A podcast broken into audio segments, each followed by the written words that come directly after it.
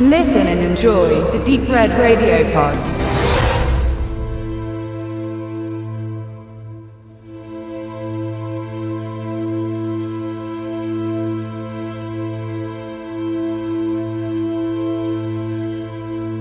Steven sitzt im Rollstuhl. Er ist nach einem Autounfall, bei dem sein Vater ums Leben kam und er als Beifahrer nur knapp dem Tode entrann, in einem leblosen Körper gefangen. Was er noch von seiner Umwelt wahrnehmen kann, weiß seine Stiefmutter Mary nicht, die ihn seit dem Unglück zu Hause pflegt.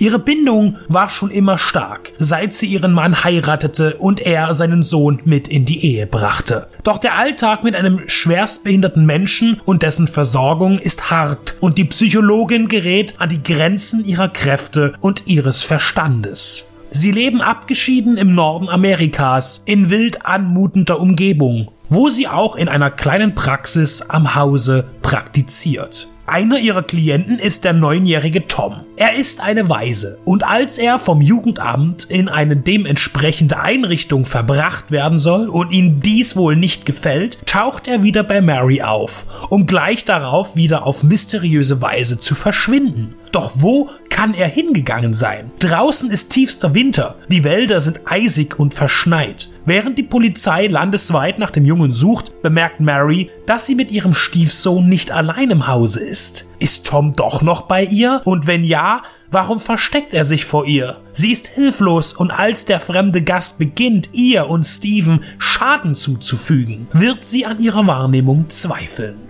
Shut-in legt durch die Ausformulierung von Inhaltssträngen falsche Fährten aus, die an der Nase herumführen sollen. Ganz so unvorhersehbar ist der Plot aber nicht, wenn man geübt ist und mit Fincher, Lynch und Shyamalan vertraut ist. Bereits manche Inhaltsangabe im Internet nimmt den eigentlichen Clou vorweg, was das Sehvergnügen ungemein schmälert.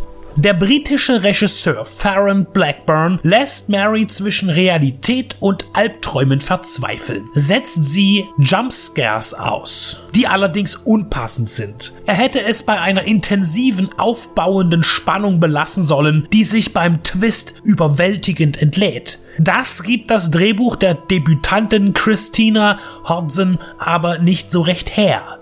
In die Irre wird man geführt, indem man kurzzeitig sogar Spukhaus-Flair einstreut. Das Skript stand drei Jahre lang auf der sogenannten Blacklist der besten unverfilmten Drehbücher, bis es 2015 in einer französisch-kanadischen Produktion verwirklicht wurde. Der verpflichtete Regisseur Blackburn ist mit TV-Formaten gut beschäftigt. Er drehte Episoden für Luther mit Idris Elba, Daredevil oder der preisgekrönten BBC-Serie The Fates. In filmischer Form fiel er weniger positiv auf, unter anderem mit dem Historienabenteuer-Quark Hammer of Gods. Er erstellt ein düsteres Szenario, das aber nicht bewirkt, was es müsste. Shut-In ist in seiner Ausführung zu gewöhnlich und verankert in den gängigen Strukturen des modernen Thrillers der immer wiederkehrende und bereits tot geglaubte Widersacher, der wenig hilfreiche Kontakt von außen, der die Gefahr zuerst erkennt und sich dann auf den Weg macht, um die Bedrohten zu retten und kläglich zu scheitern droht. Der Wow-Effekt wird durch die Verwendung solcher Beliebigkeiten unterdrückt. Und so neu, ergreifend und in sich nachvollziehbar Shut-In auch sein möchte, er scheitert an diesem Vorhaben.